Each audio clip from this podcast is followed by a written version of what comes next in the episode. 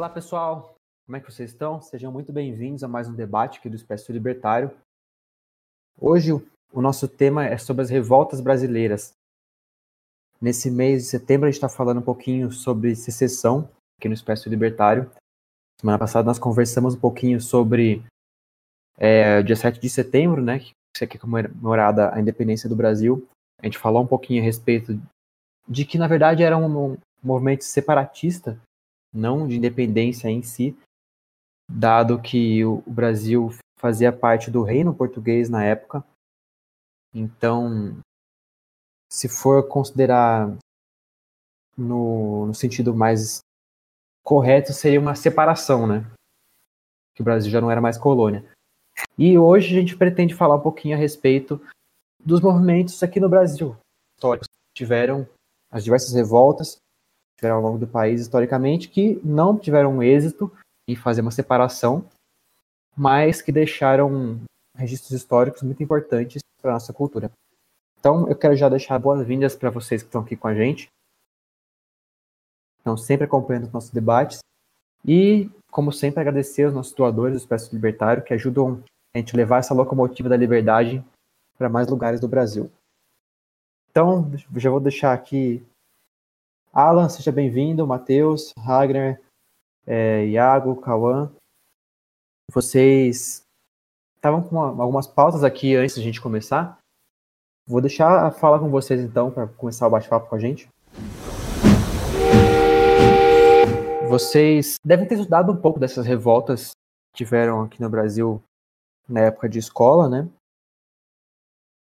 Conseguem dar um, um pouco do contexto para a gente, para bater um papo no sentido de liberdade? Eu sei que aqui cada um está numa região do, do, país. Pode falar um pouquinho, de repente, sobre o movimento que aconteceu na sua região. Fiquem à vontade. Eu, eu sou de São Paulo e a maior é, revolta né, que teve aqui foi a de 32, a Revolução Constitucionalista, e até uma revolta que meio que criou no, no, no morador de São Paulo, né, até um senso, entre aspas, nacionalista, porque, de certa forma, foi um movimento de, de, de, de contestação ao governo né, do, do Brasil, foi contra o Getúlio Vargas, é... E acho que é um, o, ele é bastante discutido né, durante o período republicano sobre essa revolta. E basicamente não teve muita, muitas consequências é, práticas né, de, depois da, da, revolta, entretanto, fico, ficou como um dia um dia é, de, de feriado no estado e também ele meio que acabou criando, teve uma herança, de certa forma, no, no, no São Paulino de, de, de, uma, de, um, um, certo é, orgulho estadual, por assim dizer. Vou discordar só de um ponto relacionado ao impacto da, da Revolução de 32. Ela teve um impacto, sim. Ela não foi uma vitória militar para os, para os paulistas, porque o, principalmente por desorganização, os números é, em quantidade absoluta de recrutas eram maiores, só que não tinha arma suficiente, não foi organizado o suficiente para fazer uma força de resistência forte bastante, né?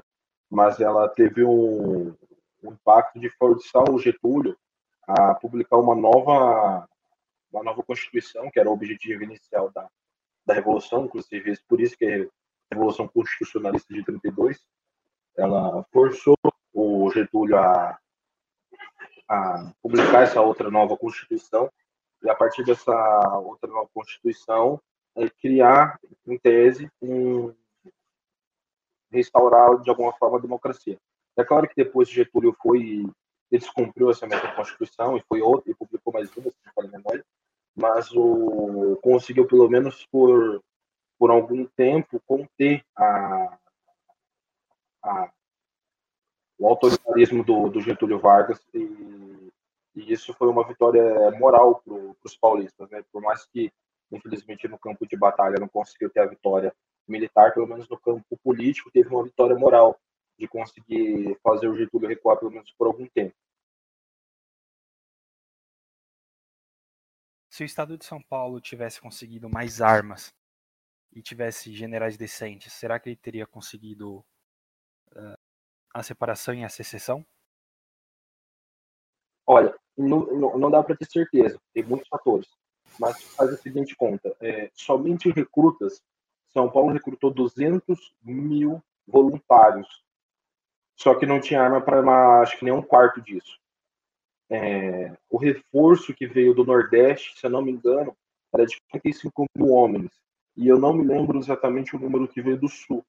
Mas, se, som, se não me engano, se somar as forças federais, é, as forças federais no ápice da guerra e, eu, e a quantidade de voluntários, São Paulo tinha mais voluntários do que o do que tinha do que as forças, federais mobilizaram. Mas como estavam como eles não estavam armados, eles não conseguiam fazer frente ao, ao exército federalista. Uma situação meio que parecida com a Guerra Civil Espanhola, onde um lado tinha o apoio de uma potência militar e o outro lado era basicamente um bando de de artistas desarmados, mal armados, mal treinados. Embora tivesse o apoio também de um outro ditador por trás. Sim, e é engraçado que até hoje, né, se fala de separatismo no São Paulo. Eu, eu vejo como menos forte, por exemplo, do que há no Sul. Eu acho que no Sul isso é um, um, um, tema que pega mais. Não sei se alguém aqui é, do Sul poderia confirmar isso. Mas ainda existe essa, essa, esse pensamento, pelo menos em algumas pessoas. Ou se não tem esse pensamento, pelo menos existe algum, algum grau de orgulho assim do pelo Estado. É, eu acredito que no sul, principalmente no Rio Grande do Sul, né, eles têm mais esse, como é que eu posso dizer, bairrismo, talvez, por conta que na, quando teve a Revolução Farroupilha, né, eles chegaram a instituir uma a República Rio Grandense, né, que eles chamavam, que durou de 1835 até 1845. Então foram 10 anos aí como se tivesse sido feita uma secessão. Então, acredito que eles consideram-se muito mais gaúchos do que brasileiros, né? Então, acho que talvez por isso que se reflete até hoje do movimentos como o Sul é meu país, que tem. E aqui em São Paulo não se tem tanto, que não teve êxito no, no movimento. Mas o, o, Igor, ele é de Santa Catarina, ele pode falar um pouquinho de como que é lá, essa visão que ele tem, de repente. Igor não, Iago, desculpe.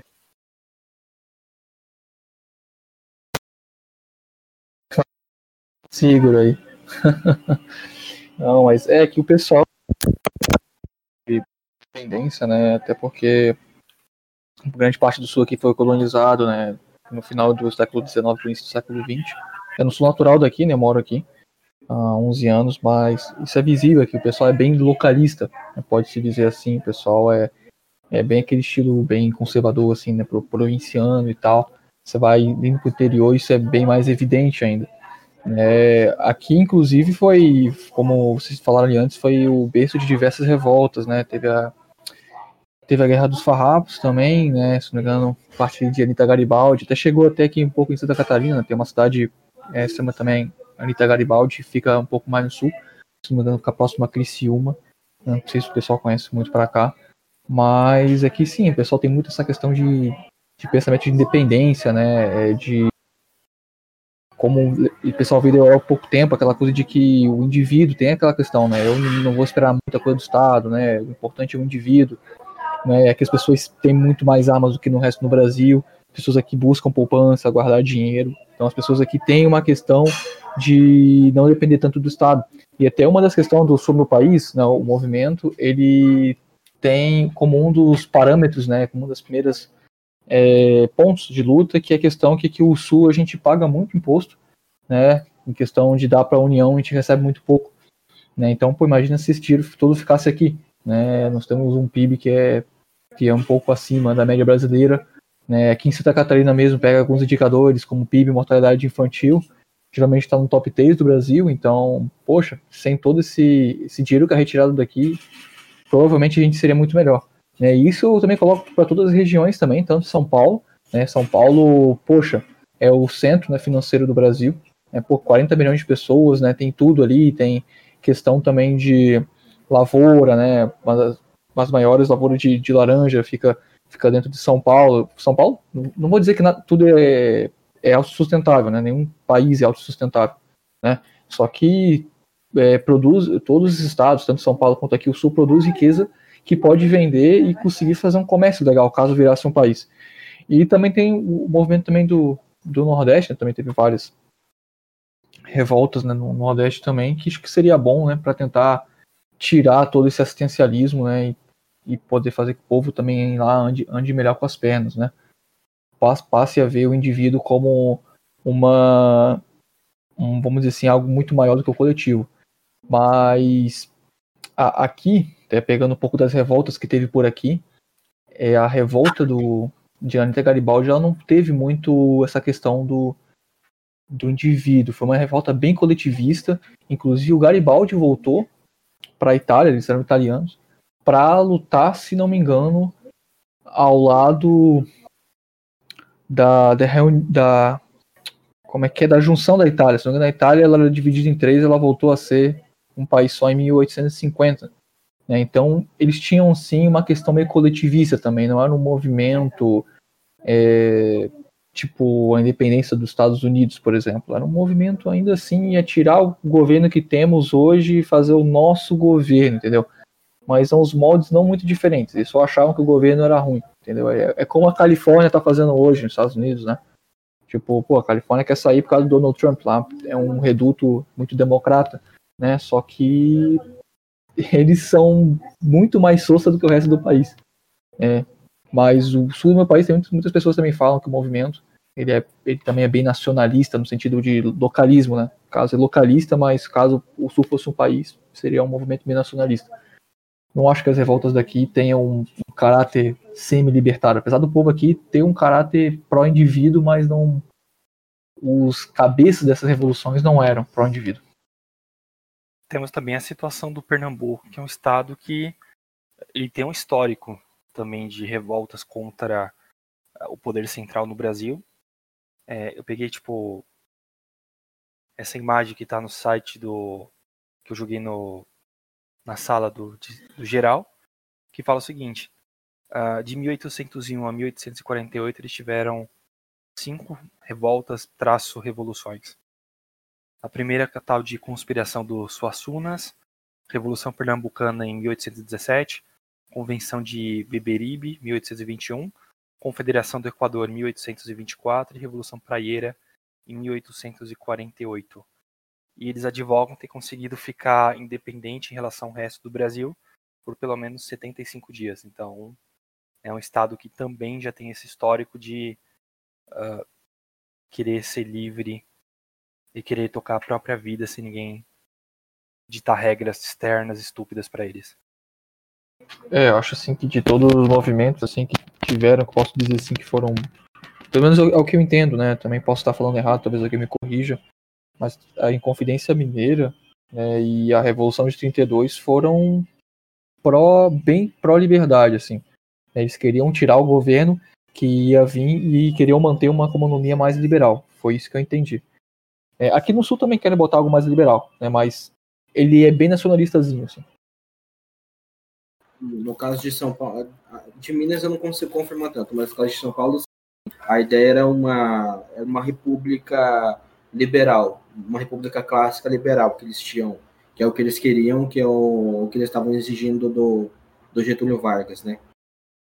É, e sem contar também que o Rio Grande do Sul, né, que entraria no, no sul meu país, ele ele é um antro de, de estatismo, né? É tipo o Rio de Janeiro no Sudeste. É, o Rio de Janeiro, como foi capital do país por muito tempo, né?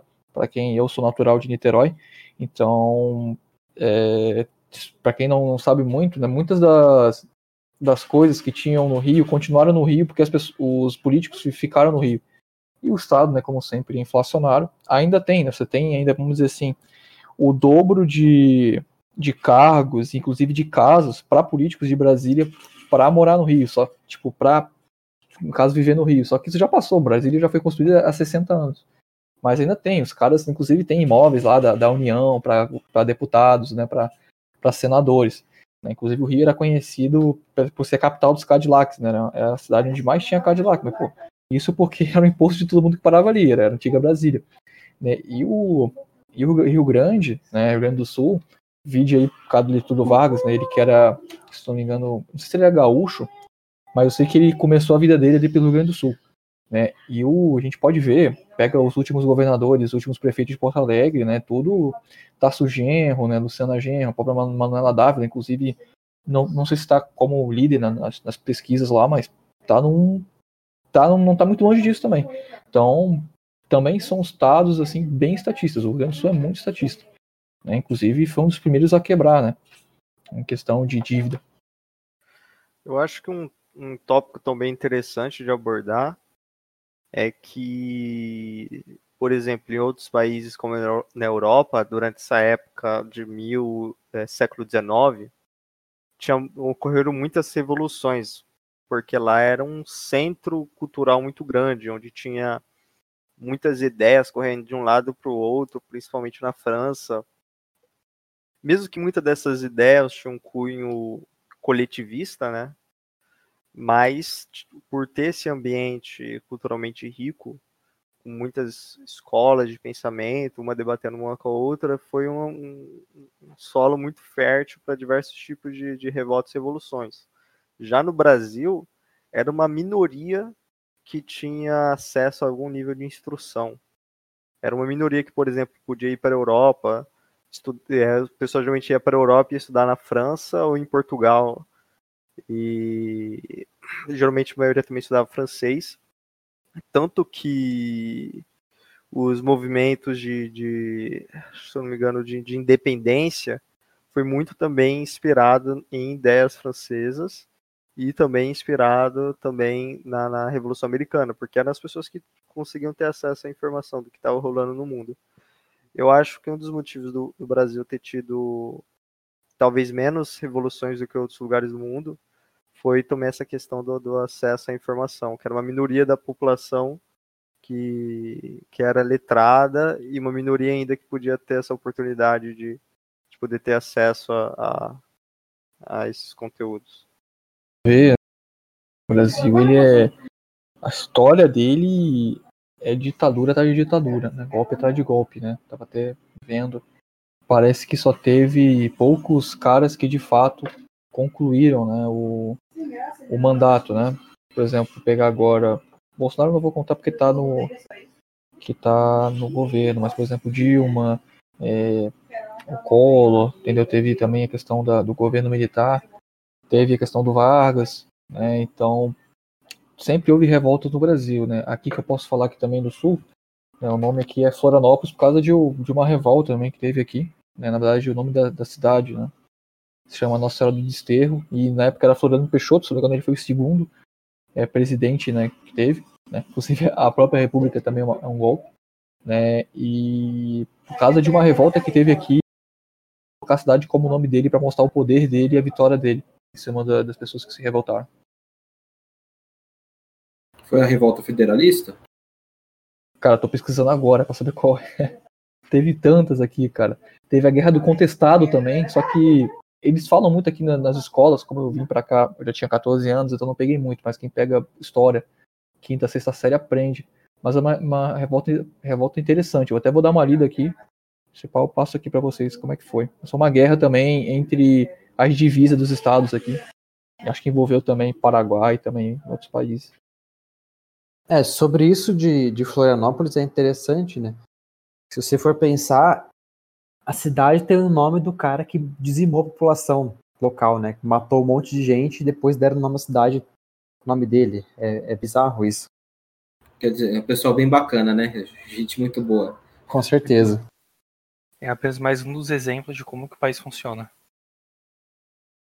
Mas e, e assim, é, e não e, o, e é como tratar, é como você trata o povo estrangeiro, né? Normalmente quando você derrota um povo estrangeiro que você faz esse tipo de, de humilhação e de prêmios justamente para lembrar eles de que é melhor não voltar à guerra. Agora você fazer isso com o próprio povo, cara. ah, Brasil, Brasil. É foda. Exatamente, eu tava vendo aqui no Wikipedia isso mesmo, é Revolução Federalista, 1894. Essa eu só sei o nome, eu não conheço muito bem dela, não. Agora, tem uma que, da visão libertária, eu acho que talvez seja mais impactante e que a gente é muito mal ensinado sobre ela na, na escola, inclusive eu sei menos do que eu gostaria de saber sobre ela, que é a Revolução, que é a Revolta de Canudos. E eu acho, primeiro que é curioso que no Brasil não tem guerra civil, né? Revolta, é, mas enfim. O, mas Canudos foi basicamente uma discordância absoluta da forma com que estava sendo cobrados os impostos, era uma municipalização dos impostos. Eles não eram tão monarquistas assim como o governo central estava divulgando para dizer que era que eram saudosistas da, da, da monarquia e queriam derrubar o, o governo brasileiro em prol do, de potências estrangeiras. Isso não era nesse, era verdade, até tinha é, monarquistas, mas não era uma maioria, nem era o principal motivo deles terem se, é, se revoltado, e ela se originou de forma pacífica. Eles só saíram para um, um arraial e começaram a construir a cidade, foram e pessoas e outras pessoas de outros lugares foram migrando para a cidade justamente porque como a, a como a civilização dos impostos, se você é uma cidade independente, você pode escolher não cobrar impostos. E era basicamente isso que eles estavam fazendo. E era um ataque também, a, de certa forma, aos latifúndios da região, que eram é, improdutivos e mantidos pelo Estado, basicamente, né? pela coerção estatal. Então você vê que foi basicamente uma revolta, é, não vou dizer libertária, porque não, não, não tem como ser uma revolta libertária sem ter libertarianismo ainda, mas é uma, uma, uma revolta bem aliada com aquilo que, o, que os libertários defenderiam hoje. É, o que o algoritmo vai defender hoje, né, de se afastar do Estado, de evitar que o Estado intervenha na, na nossa vida. E era basicamente isso que eles quiseram fazer. Sim, agora tem também uma, uma lida rápida aqui sobre a Guerra do Contestado. Foi uma guerra entre os limites ali, Santa Catarina e Paraná, ligado mais ao oeste, ali geralmente para Chapecó, e também Londrina, Foz do Iguaçu, ficou mais para a parte oeste ali do Paraná. Né, e foi literalmente feito por proprietário de terra por causa de uma ferrovia que passava ali. Então, teve muita, teve muita coisa privada ali. Depois o Estado brasileiro que entrou, quebrou todo mundo, tá ligado? Como sempre, como o Vini disse, é, vão lá, quebram todo mundo, diziam a galera, e depois ainda humilham e querem sair como vencedores. Também não sei se vocês falaram aqui também, né, o, tem o Uruguai também, se não me engano, até eu não sei qual ano que ele, que ele, ele tornou independente, mas creio que até a época do Pedro I, o Uruguai ainda fazia parte do Brasil. Mas eu não sei ah, o que aconteceu. Foi do Pedro II que, que, liber, que, que, que liberou eles. Liberou? Foi tipo de boa, assim? Mais ou menos. Não, não chegou a ter uma batalha. O Brasil não chegou a, a tentar manter eles dentro do, do território. Eu não conheço bem a história certinha, mas se eu não me engano, não teve não chegou a ter aquele ímpeto de, é, de, de, de, coibir a secessão, entendeu? Tem a questão também da Guiana Francesa que Dom João, foi Dom João VI, quando ele veio com a, com a corte de parasitas aqui para o Brasil, ele também anexou os dois, Uruguai e a Guiana Francesa, em represália às tropas de Napoleão. Mas depois ele acabou liberando as duas também. Tipo, as duas voltaram ao status quo original. E também em relação tipo, à estrada de ferro da Guerra do Contestado, o empreendedor que fez essa. que estava fazendo a estrada de ferro era um norte-americano, e foi ele que descobriu uma sequência de. uma grande mina de minério de ferro, se eu não me engano, acho que em Minas Gerais. E o governo do Getúlio Vargas, da.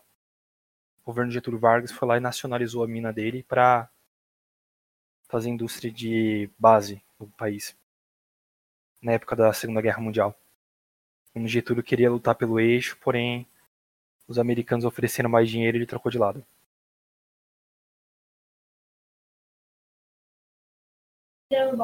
É, por isso sou bem fã, inclusive, da Revolução 32, cara, que o Getúlio Vargas, caramba, o pessoal aqui defende CLT e tal, esse cara foi, foi um crápula, né, cara, o cara, ele tinha literalmente a ideia de planejamento central. Né? Por isso que, por mais que não seja uma revolta libertária, mas a Revolução de 32 ela, ela queria algo não libertário, né, mas muito próximo né, da, de uma economia liberal, né? Porque, poxa, o cara criou um monte de coisa estatal, né? Petrobras, Companhia Siderúrgica Nacional, Companhia Nacional de Motores, tudo para ele era baseado em cima do Estado, cara. Tipo, cara, aquele cara ali era quase um soviético aqui. Fascistas, né? Fascistas. Exatamente. Tem até a história também do futebol, porque os times do Rio de Janeiro são tão uh, ajudados pela arbitragem e também são tão não somente ajudados pela arbitragem, como ajudados pelas federações, mas também como que eles são tão populares, principalmente do norte e no nordeste. Porque, tipo, o Rio de Janeiro era a capital do Brasil, Getúlio Vargas ele havia criado, acho que é, se não me engano, uma, um órgão estatal de, acho que era a Rádio Nacional, agora o nome específico eu não lembro, a Rádio Nacional, e ele começava a passar um monte de propaganda para o governo, uma espécie de lavagem cerebral. Porém, para não ficar tão evidente isso, ele começou a passar partidas de futebol, especificamente o Campeonato Carioca, porque era onde estava a capital e era mais fácil de fazer tudo isso. Então, por isso que os times do Nordeste têm, os times tipo do Rio de Janeiro, eles têm tanta torcida do Nordeste. É uma herança direta da, do getulismo. Além do mais, é, se o eixo vence a Segunda Guerra Mundial, a chance do Brasil ter um campo de extermínio, ou vários deles, era muito grande. Uhum.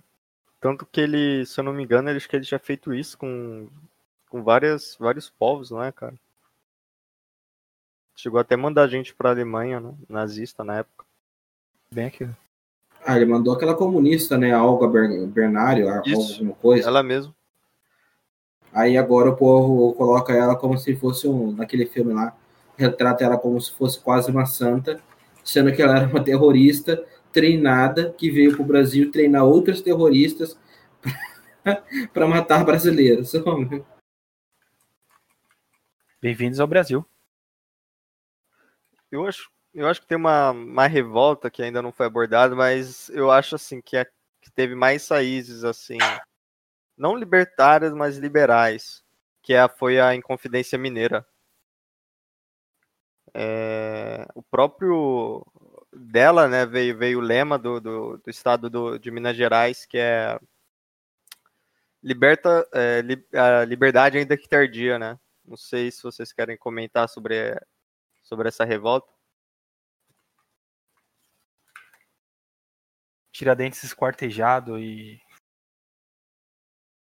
Ranulfo, representado Otávio, como Cristo, aí, né? Ranulfo e Luiz Otávio, que são aí de Minas, quiserem comentar um pouquinho a respeito.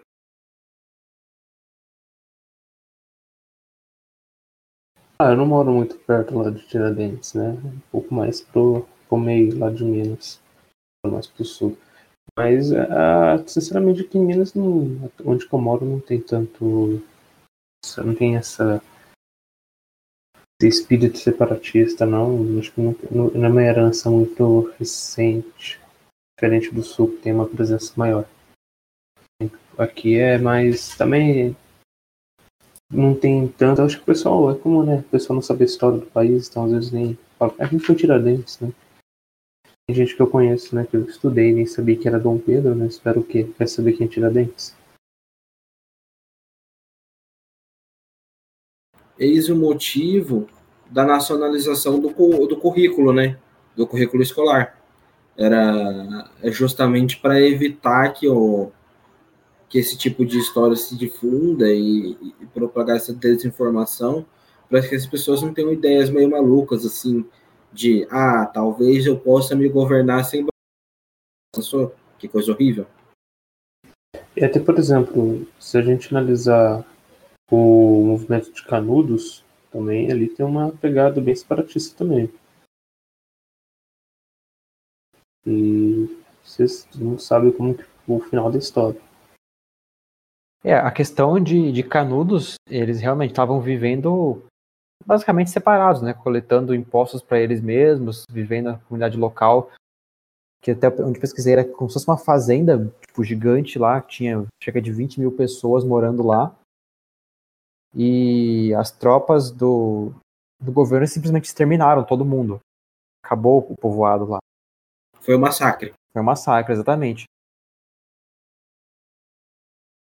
Mas vocês chegaram a comentar aqui um pouquinho de que caso os nazistas, os nazistas tivessem ganhado a guerra, o Brasil ia ter campos de extermínio, campos de concentração, etc. Mas o Brasil chegou a ter coisas. É, no início do século XX, tem aqui em 1915 e 1932, o governo brasileiro ele criou alguns campos de concentração lá no, no Nordeste. Fortaleza teve, é, em Cariús, Ipu, algumas outras cidades lá na região, que tinha uma grande seca e a população estava fugindo lá do, do, interior do estado e indo para a capital, Fortaleza, né? Então, e o governo é, criou alguns campos lá que confinou as pessoas, eram tipo currais do governo, e isso era feito para impedir que esses retirantes chegassem nas grandes cidades, de modo a é, evitar uma crise socioeconômica lá com a elite da cidade. Então o governo construiu esses currais, deixando a população lá confinada, sabe? Coisas sinistras. Nossa, esse eu não conhecia. Sim. Para mim é nova também. Mas uma coisa bem, se você quer falar tipo de também, não posso dizer de extermínio em massa, você pode pegar a situação dos indígenas no Brasil. É, mas não, Alan. dizer. Não, é, é, é, que a história dos indígenas ela é muito mal contada. A maior parte deles não. É, o maior problema deles, em termos de morte, foi doenças. É, e o, mas a, a grande maioria, a grande maioria foi absorvida.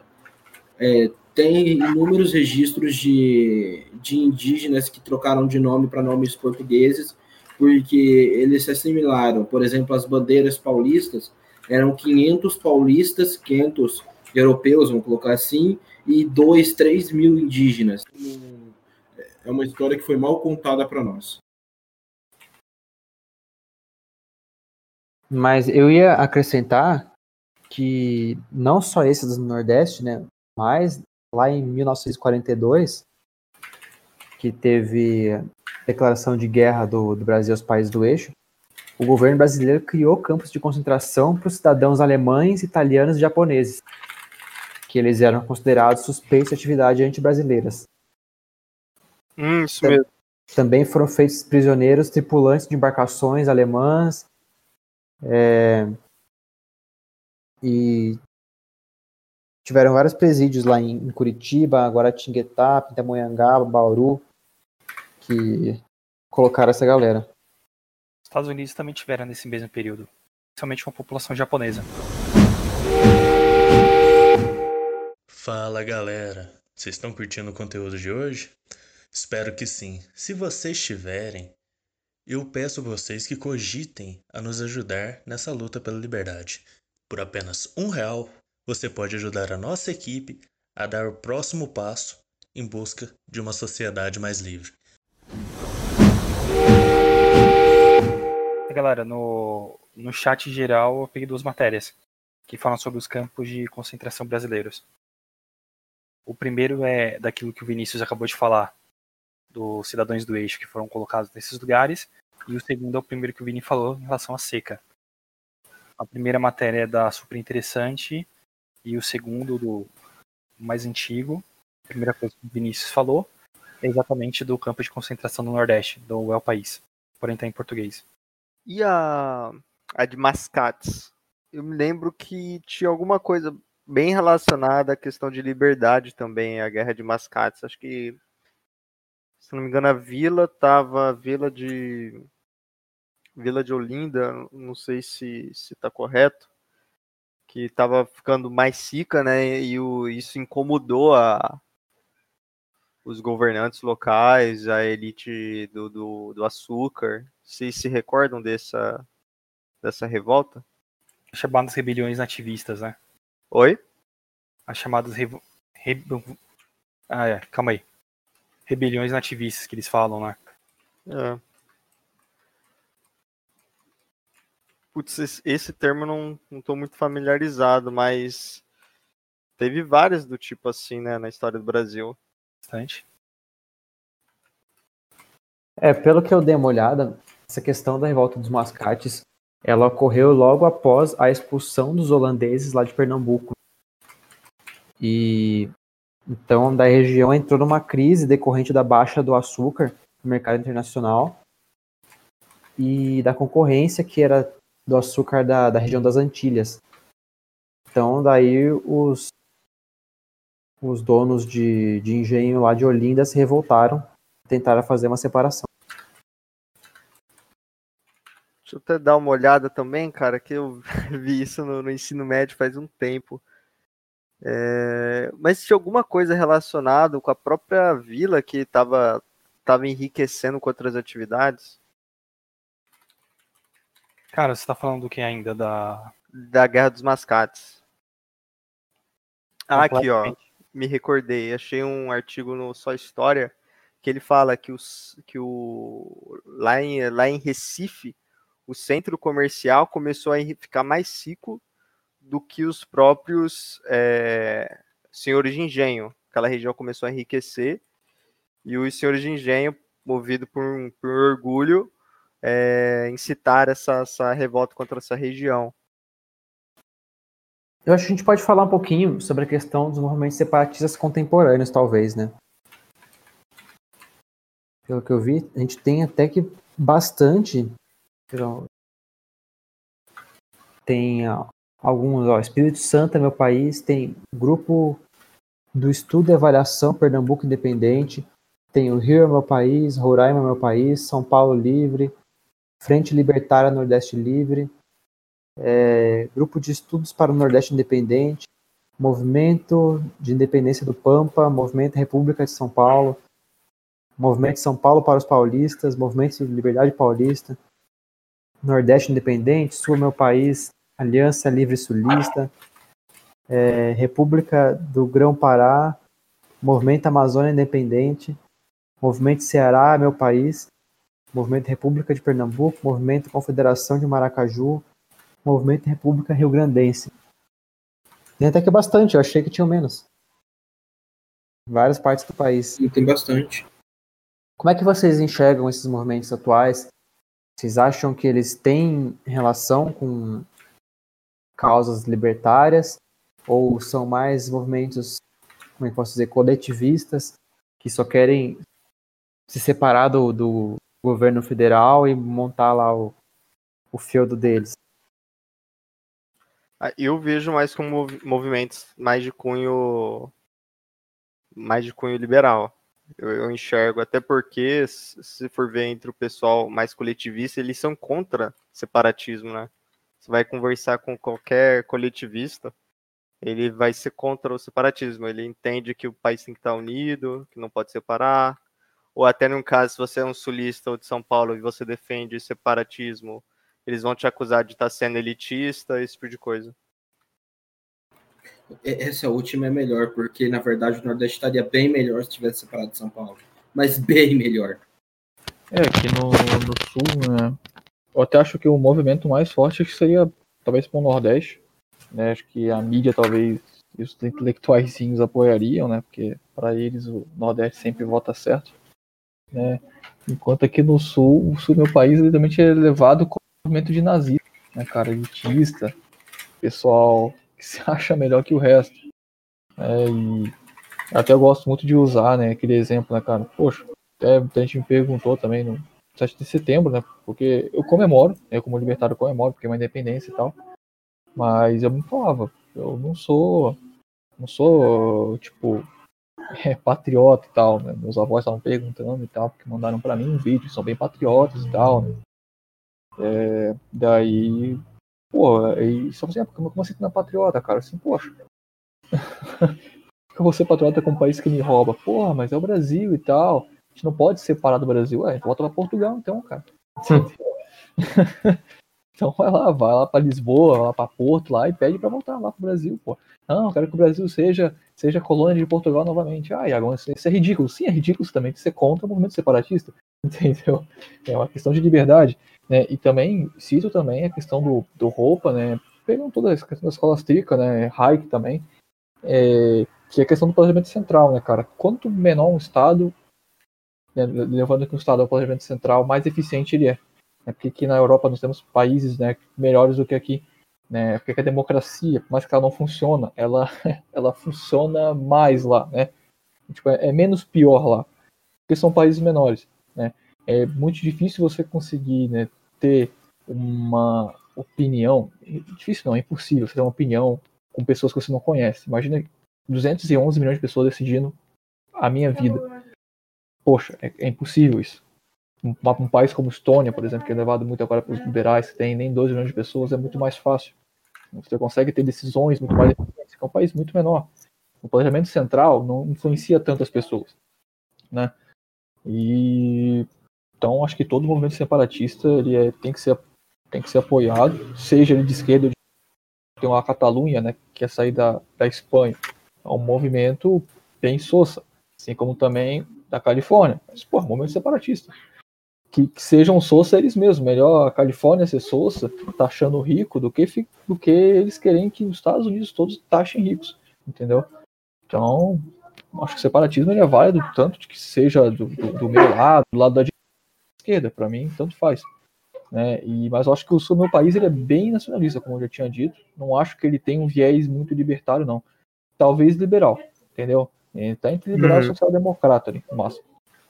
É, tem um, um, ponto que, que eu queria agregar, que eu estou pesquisando sobre esses movimentos contemporâneos, e diz que tem uma tal de aliança nacional, que é uma aliança política de vários movimentos separatistas, e eles têm a intenção de formar um, um partido político para reformar a Constituição no, no artigo 1 que estabelece a, a, união indissolúvel da Federação Brasileira. E isso propiciaria fazer esse separatismo. Mas você vê uma. uma Não é cláusula uma... pétrea? Então, esse é, o, é. esse é o problema. Então, mas. Bom, acho que não existe cláusula pétrea na verdade, né? Quem... É, causa pétrea é aquilo que o Supremo decide que é, né? É, pois é. é. O, o, Mas a... eu queria falar, fazer um ponto que eu acho que é interessante, né? Os caras querem é, se juntar para reformar a Constituição, permitir o separatismo e tal. Mas para isso eles querem fazer um partido político para poder entrar lá. Exatamente. E, e reformar. Fala, tipo, mas por que você não defende a candidatura independente então? Que é o caminho mais fácil, né? É, pois é. É que nem os movimentos libertários gradualistas que acham que vão, vão destruir o Estado por dentro. Eu tenho um certo ceticismo quanto a isso. Cara, tem uma parada que é o seguinte. Se você tem uma instituição que ela tá podre, cara, por si só. Por si só ela tá podre, porque a natureza dela é ruim, ou a maior parte das pessoas que estão lá é simplesmente perversa, dificilmente você vai conseguir mudar por dentro o que vai acontecer é você ou jogando seu tempo fora ou você virando um deles. Ou ser destruído por, esse, por essas pessoas.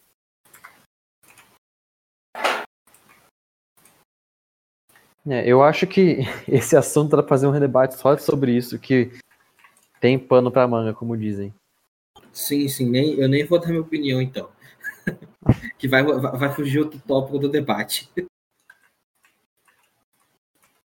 Mas o, mas é, é, curioso, tem um ponto que a gente passou por cima que talvez é, seja interessante voltar um pouco, que é o fato da, do artigo 1 da Constituição desprezar o princípio o princípio da autodeterminação dos povos, né? Porque essa mesma carta, a mesma Constituição, depois ela vem falar da do, dos tratados internacionais e do, do Brasil é, está em acordo com esses tratados internacionais, e um desses tratados internacionais é a Carta de Direitos da ONU. E a Carta de Direitos da ONU, acho que já no, no, no parágrafo 2, no, no artigo 2, já reza pelo, pelo, pela autodeterminação dos povos. Então você já vê que tem uma, uma grande contradição aí. Mas o. E você vê também a, o, o autoritarismo dos constituintes brasileiros, porque o Brasil é isso, vai ser sempre isso, quer você goste ou não, e acabou. Aceitem isso que é melhor para vocês. É, e sobre esses tratados internacionais também tem vários que falam sobre a capacidade de candidatura individual, né? Aqui, São José da Costa Rica, né? Simplesmente ignoram. Eu não sei exatamente qual tratado é, mas eu sei que existe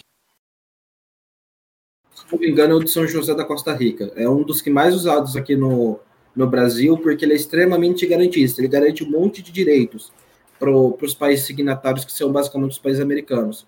um desses direitos é a candidatura individual. Aí esses o Supremo Tribunal Federal não garante. Vai entender. E outra questão também, problema da via democrática é que você pode ter em uma região 100% das pessoas a favor, só que a maioria ser contra, né?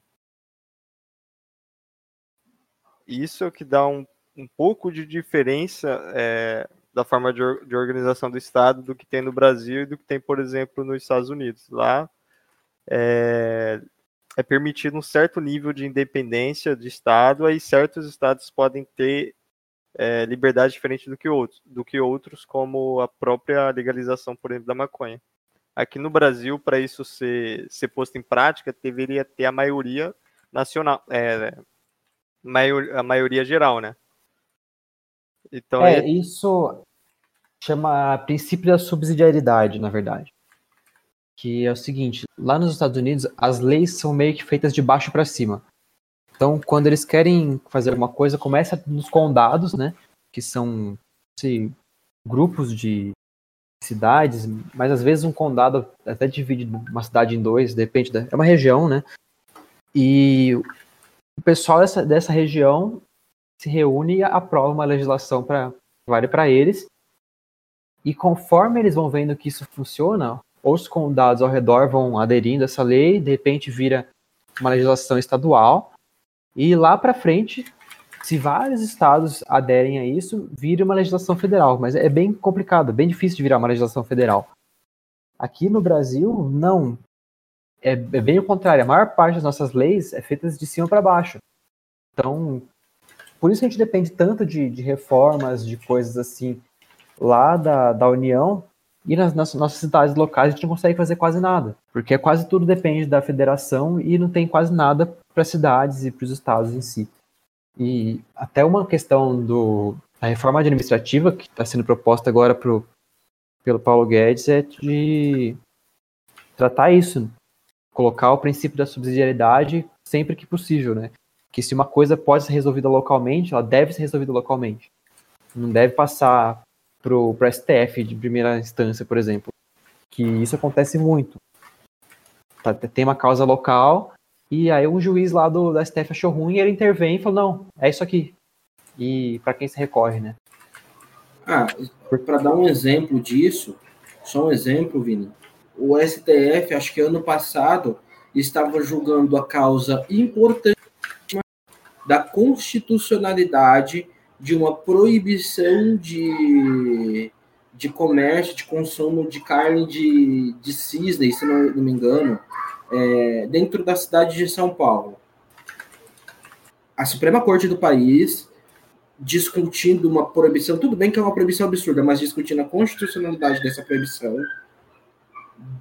dentro de um único município, quando a gente tinha, por exemplo, todos os casos do mensalão parado esse é o nível do absurdo que a gente tem no Brasil. E esse, princípio aí, eu acho que já acabaria com boa parte dessas coisas. Muito, cara, muito.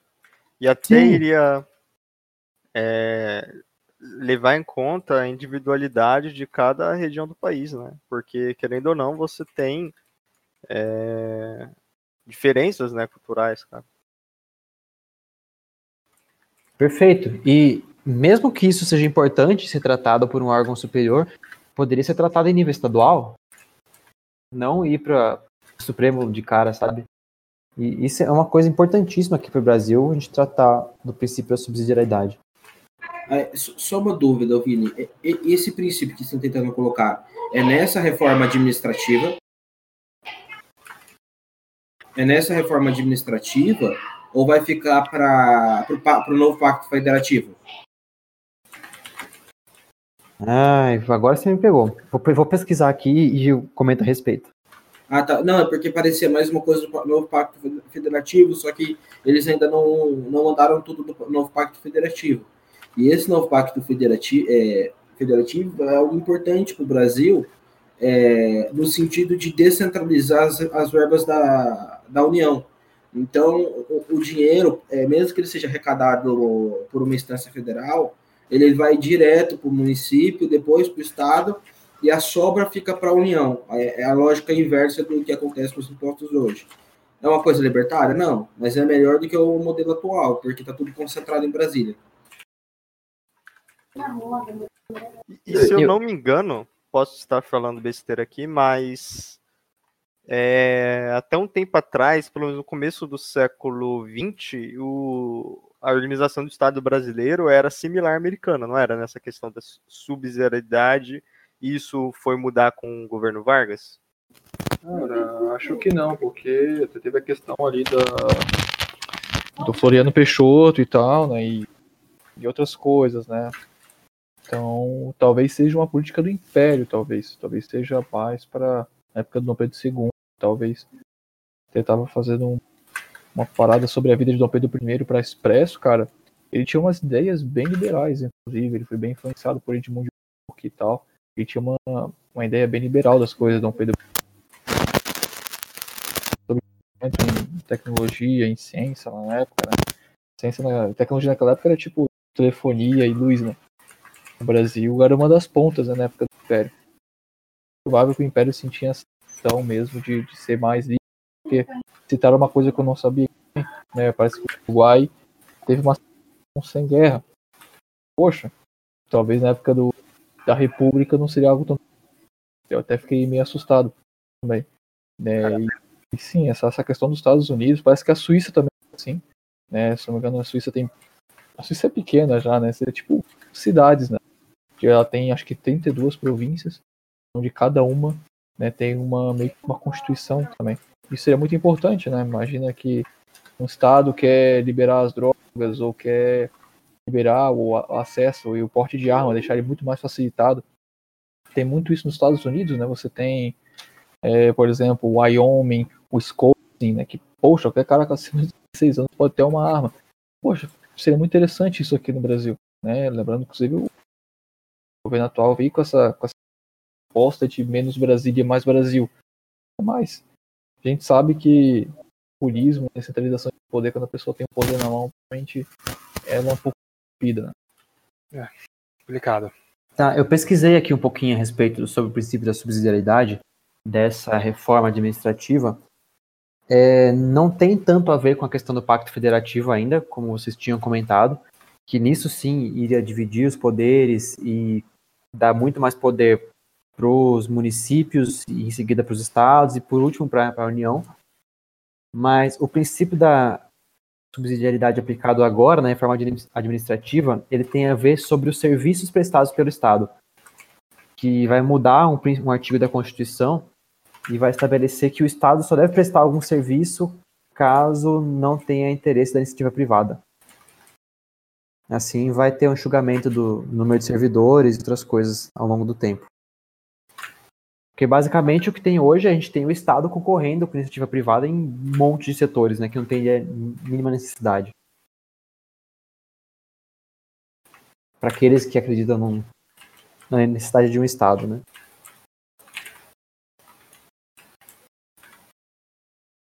Socialistas.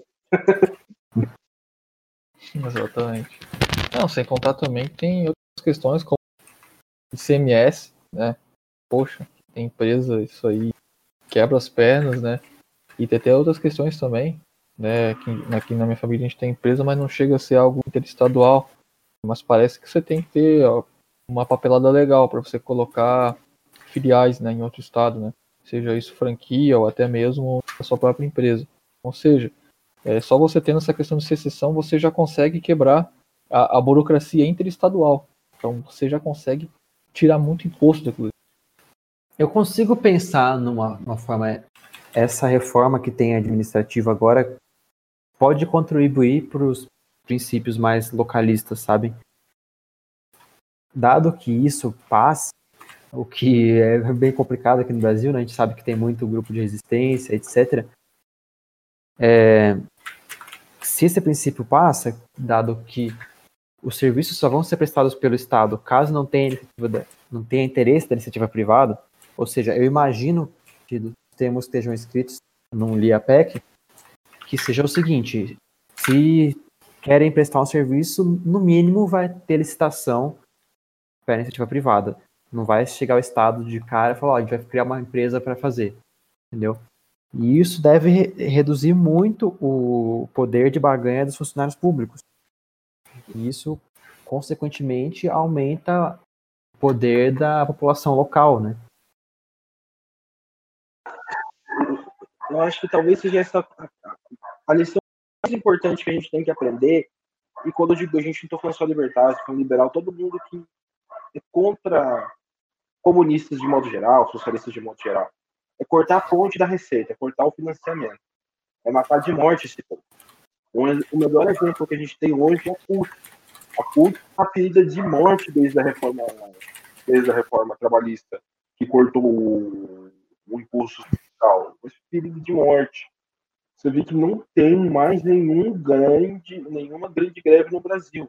Mesmo as greves do Correio, que acho que é a única última estatal que está fazendo greve, nem Banco do Brasil faz mais greve, mesmo a do Correio, você vê que não tem força, não tem capilaridade, não tem movimento de rua. Tudo bem que agora é movimento de rua, com pandemia vai ficar meio complicado. Mas não tem força? Porque cortou principal, o que financia. O povo vive disso e cortou a renda, cortou a receita, um talo. Se conseguir com essas reformas aí cortar mais ainda, esse pessoal vai perdendo força. E aí as reformas mais liberais vão, vão tendo mais chance de passar. É um bom ponto, né? Eu estava ouvindo ali que a questão de cortar a fonte já foi meio que feito também na, na PEC da liberdade econômica, né? Que tem algumas cláusulas regra lá, taxinha para tirar dinheiro do cara, né? E tinha uma questão de construções, por exemplo. Você tá um exemplo, tem vários, né? Quando você vai fazer uma construção, dependendo da, da área e tal, você tem que ter um, uma, uma aprovação né, dos, dos órgãos de, de, ambientais e tal. E parecia que tipo, demorava anos. Tem, tem relatos aqui na cidade, deve ter de vocês também, de prédios que foram abandonados porque o cara não conseguiu né, manter os custos por causa desse tipo de coisa. E agora parece que é três ou seis meses. Se o governo não falar nada, toca reto, entendeu? Você pode continuar sua construção. Isso tirou muito o poder de barganha dos próprios fiscais, né? Que, olha, cara, pô, você quer que eu adiante o negócio para ti? tem que pagar 10 mil Sim. Então, tal. Isso tirou muito essa questão do governo, né? Então, é a questão. Sim, é, na, na, minha cidade aqui eu lembro que, que, quando eu era, eu era muito pequeno, tinha um prédio que estava construindo aqui. Na minha cidade, se não me engano, tem uma restrição de planejamento urbano que só pode ter prédio até três andares, se eu não estou enganado. E eles tinham construído um prédio aí que ficou parado por vários e vários anos. Que eu acho que era questão de legislação na cidade. Estava indefinido se eles poderiam, concluir ou não, não poderiam. E hoje em dia terminaram, inclusive está funcionando o serviço público lá, por contradição, né? Mas é, é, mais ou menos isso, né? Se a gente consegue fazer algumas reformas que diminuem o poder de barganha funcionários públicos, desses que vivem da máquina, a gente consegue dar mais autonomia para a população local e aos poucos até, até, se consegue aumentar o. Como é que eu posso dizer? A capacidade de movimento separatista, talvez, de influenciar na, na opinião pública, etc. Sim, e, e uma das coisas que abordou abordou um pouco a questão da legislação ambiental. A legislação ambiental do Brasil, que foi, quando publicada no original, foi aclamada como uma das mais modernas do mundo, tal, tal, nem tem tanto sentido, porque ela está tá planificando a nível nacional a proteção ambiental de, de, de biomas como o amazônico, os pampas, o, o cerrado, o, a, a Mata Atlântica, não faz sentido. Não, não, não, faz sentido, porque são biomas diferentes, são regiões diferentes, são culturas diferentes, são necessidades diferentes. E, e se for e se fosse para ter uma uma e se fosse para ter uma uma legislação, não faria mais sentido se o se ela fosse local, olhando as necessidades locais, o que funciona localmente, não uma, uma legislação nacional. E, o, e uma parte de, de, dessas, dessas novas legislações que estão vindo é justamente para aumentar a independência dos estados. E conforme o pessoal for vendo que resolve melhor localmente do que resolve nacionalmente, talvez a, a gente consiga ir criando esse movimento partidista, conseguir criando corpo, para poder um dia, quem sabe, que a pessoa São Paulo livre, meu sonho. Não, meu sonho é um capitão mesmo. É, meu sonho é ver meu bairro livre com, com vocês tudo morando junto, nos mesmos princípios, né? Isso aí. O que você falou aí é realmente, quanto, quanto menor a, a quantidade de intermediários, cara, melhor. Porque hoje você vai ver, por exemplo, um, um, uma cidade, por exemplo, que é a menor. Na verdade, a menor seria o bairro, a menor, menor organização é, social, né? Mais a nível político seria a cidade, né? Tem poder de legislar e etc. A cidade ela tem que mandar dinheiro para o estado e o estado ele tem que mandar para a União. E da União ela monta né, o, orçamento dela e uma parte volta para o estado, né, para ter a própria a, a, o orçamento do estado e tem o orçamento da União. Se a gente se, se fosse possível, né, esses movimentos separatistas, você vai, você vai tirando esses esses intermediários que tendem sempre a tirar dinheiro de onde de onde deveria estar, né? Também abre espaço também para corrupção. Antes de passar para as considerações finais do nosso podcast, eu gostaria de agradecer encarecidamente a todos aqueles que estão nos ajudando pelo nosso PicPay se tornando patrocinadores da nossa equipe. Com esse dinheiro, a gente consegue com mais facilidade lutar a favor da liberdade todos os dias. Muito obrigado. É, a gente comentou um pouquinho sobre movimentos históricos, separatistas e até um pouco dos atuais. É, como é que vocês veem a perspectiva disso para o futuro? A gente até comentou um pouquinho sobre isso agora também na, na parte de reformas. Mas vocês veem a população talvez aceitando isso mais? Eu acho meio complicado por uma parte cultural, sabe? Eu acho por mais que a gente consiga ter uma como é que eu posso dizer, aceitação, uma, uma capacidade de fazer separação eu ainda tendo a achar que o Brasil não se separaria por uma questão cultural. Dado que a gente se considera muito mais brasileiro do que, no, no meu caso aqui, paulista, ou em outras pessoas, outros estados ou, ou regiões consideram dessas nomenclaturas mais locais, né? Eu, eu tendo a achar que a gente talvez levasse uma hiperfederalização um momento, um, um formato dos, dos Estados Unidos até mais ampliado, se possível, quando as ideias libertárias avançarem aqui no país, mas eu tendo a achar que seria bem difícil a gente deixar de ser Brasil. Teria que ter uma revolução cultural muito grande. O que vocês pensam a respeito disso? Cara, na minha visão, é, se você for parar para ver, por exemplo, as revoluções que aconteceram na Europa, revoluções não, a formação dos Estados Nacionais na Europa, a primeira atitude que os Estados Nacionais fizeram foi enfraquecer é, as culturas locais, o regionalismo e tentar criar uma identidade nacional. Criar uma cultura nacional, tanto por meio da. principalmente por meio da educação, né? Educação antes era algo muito restrito, depois quando a educação passou a ser institucionalizada, por meio da educação você conseguia criar aquele espírito nacionalista. Que foi tanto que aqui no Brasil a República tentou fazer, criando ícones nacionais, a própria bandeira, e isso é muito martelado por meio da educação. E o que, o que você falou faz muito sentido, realmente, para pensar em movimentos é, separatistas, ao meu ver, tem que pensar assim, é, em aspectos culturais, de criar um, um senso de identidade é, local. E, por mim, teria que ser por essa via mesmo, cara, pela cultura. Ou talvez pelo, pelo, pela própria ideia mais, é, mais neutra de independência, né? Algo em comum relacionado a isso. É, o que você falou tem muito sentido, né? De essas ideias foram embutidas culturalmente na população brasileira e de a maioria dos países do mundo muito forte, né, de ter uma, uma identidade nacional muito grande. São poucos os países onde você tem, por exemplo, é, vários idiomas aceitos oficialmente. Aqui no Brasil é só português, alguns têm, têm mais de um. Mas é, é embutido muito essa questão da cultura nacional, de valorização dos heróis nacionais, como você disse.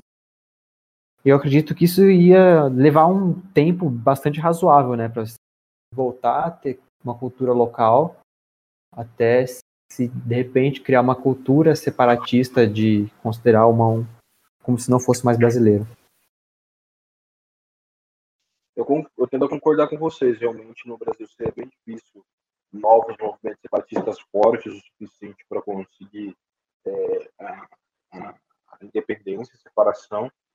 É, e realmente seria via, via cultural isso, só que tentar promover uma mudança cultural por tentar promover uma mudança cultural, a gente tenta promover uma mudança cultural cá. Mas é interessante sim, porque seria esse o único caminho que eu vejo também, porque se tentar qualquer outra forma, como, por exemplo, foi a República, que não teve uma mudança cultural, não tinha uma grande, um grande clamor popular a criação de uma república, você cria a sucessão de problemas que nós tivemos na nossa república, por exemplo. Então, tentar fazer uma mudança abrupta sem a sem a uma cultura dentro da sociedade que, que apoia essa essa essa cultura não, não, não vai dar certo definitivamente não, não daria certo se for ver até a linguagem durante a formação do, dos estados nacionais europeus existia uma cultura muito rica de, de línguas diferentes. É, até hoje, hoje o que tem vivo, acho que seria o maior exemplo é na Espanha, que tem o castelhano, se eu não me engano, e o espanhol, né, o padrão, e o povo o, é, castelão, ele tem muito dessa questão de tentar preservar a, a língua deles, né, que tem, é, é um pouco diferente do espanhol, mas antes, há 200 anos atrás, tinha uma diversidade enorme de línguas. E os estados nacionais, por meio da educação, que por meio da educação, onde você podia estar alfabetizando as pessoas, eles usaram a linguagem, a educação, para tentar padronizar todas as línguas, ou seja, acabou destruindo muitos dialetos locais que existiam, e junto com o dialeto também vai a, a vai junto o senso de, de, de, de individualidade de cada região. É, lá na Europa ainda existem diversos dialetos, né? Você citou o caso da Espanha, eu acho que na, na Espanha ainda tem vários, para ser sincero. Eu, eu posso citar da, do galego, que é a região da, da Galícia, logo acima de Portugal. E eu, eu visitei lá ano passado. É, é, engraçado, porque é um espanhol bem misturado com português, sabe? Eles eu não lembro exatamente se eles escrevem com, com tio, por exemplo, de acento, mas tinha algumas coisas que eram bem similares a português, era até engraçado em portunhol. E eu acho que isso acontece em outras regiões. O, o, do catalão, por exemplo, que eles consideram o, o espanhol como oficial, mas também tem o catalão como oficial, porque é importante, faz parte da cultura local deles, e eles conseguiram preservar isso, né? É, se tem um brasileiro que, assumiu da história do Brasil é, é, Vargas. Vários dos nossos problemas nascem com ele. Um deles é justamente essa questão da língua.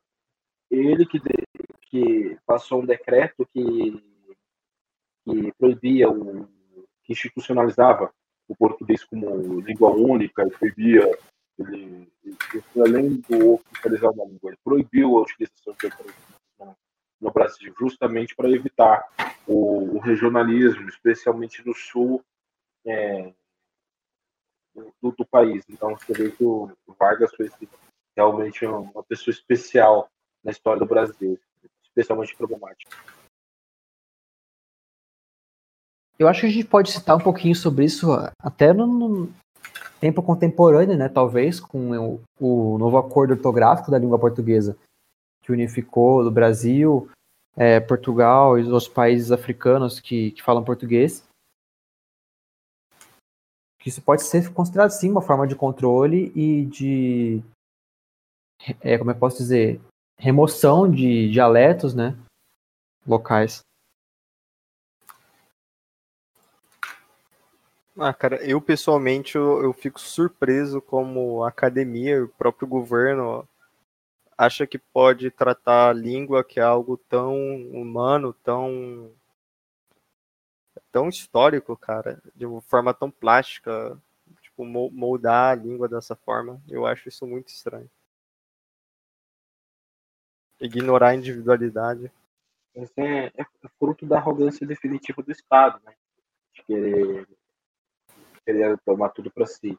Mas mesmo com a proibição, não sei se vocês já viram ouviram o nordestino falar é, quando, com, quando acabou de chegar do Nordeste, então com um sotaque bem forte. Tem muita coisa que eu preciso pedir para a pessoa falar de novo, duas vezes, porque eu não entendo. No Sul também não, não é tão forte assim a diferença, mas também tem um, os regionalismos da língua é, bem forte, que às vezes você precisa pedir para a pessoa explicar, ou precisar pedir para ela falar de novo para você entender. Mesmo com Minas, que também tem uma diferença ainda menor para São Paulo, também vocês têm que isso já. Você vê que mesmo com uma língua padrão oficial, o, o regionalismo linguístico ele, ele ainda acontece, ele é, muito, ele é muito natural do, do ser humano. Né? Vocês querem agregar alguma outra pauta, talvez, que a gente não tratou ainda, sobre essa questão de separatismo, é, conteúdos locais, talvez, que tenham a ver com isso, de identidade mais regional? Fiquem à vontade. Eu só gostaria de falar um pouquinho de Winchester. É, eu compartilho um link no geral. É um, é um país, um principado europeu, e o nível de, de, independência deles, se eu não me engano, na Constituição deles tem a previsão de que se um cidadão quiser se emancipar do Estado, ele pode. Se eu não me engano, está previsto na Constituição de Livre. É, Caramba! É, é, bem, é um negócio bem diferente do que a gente está acostumado. E, o, e assim, eu acho que é um, é um caso que a gente poderia explorar mais como exemplo de, de liberdade, de, uma economia mais próxima da, da, da economia austríaca que, que a gente está tá, tá propagando. E eu acho que é um, um estudo de caso interessante para a gente divulgar. Até fica a dica para as redes sociais do, do, do, do Expresso.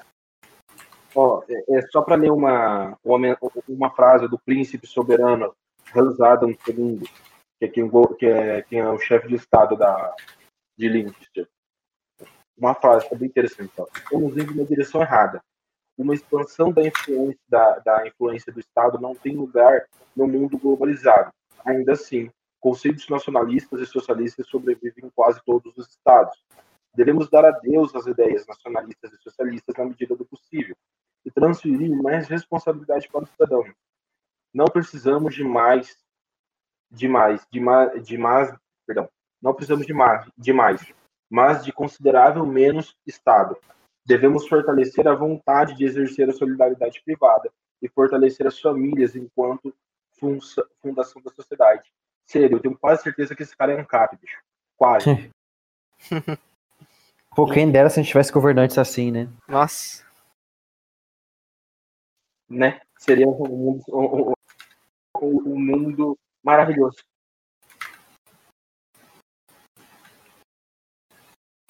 Mas eu queria conversar com você pouquinho a respeito da questão cultural, no, no sentido de músicas, festas e outras coisas que eu acredito que o, Brasil ele perdeu muito essa a questão de tradições locais nas últimas décadas, sabe? É, a gente vem fortalecendo festas como, por exemplo, o Carnaval e festa junina ainda tem um pouquinho, principalmente no Nordeste, mas o resto do país não é tão grande assim. Mas outras festas é, locais que têm culturas é, se perdeu muito ao longo dos últimos anos, né? Como é que vocês têm visto essa questão cultural? Festa junina, cara. Se tiver, tipo, fora do Nordeste, onde estão as mais fortes, você vai ter as chamadas quermesses da Igreja Católica, que tinham. Agora já tá enfraquecendo bem mais. Até pelo número da queda de fiéis. Pra frequentar. é, por esse número. Em relação a isso daí, você tem exatamente esse processo acontecendo. Você tem cada vez mais festas, digamos que eh, impostas à população e outras festas que eram mais regionais, sendo basicamente abandonadas. Não tendo tanta gente assim participando delas. Um esvaziamento, por assim dizer.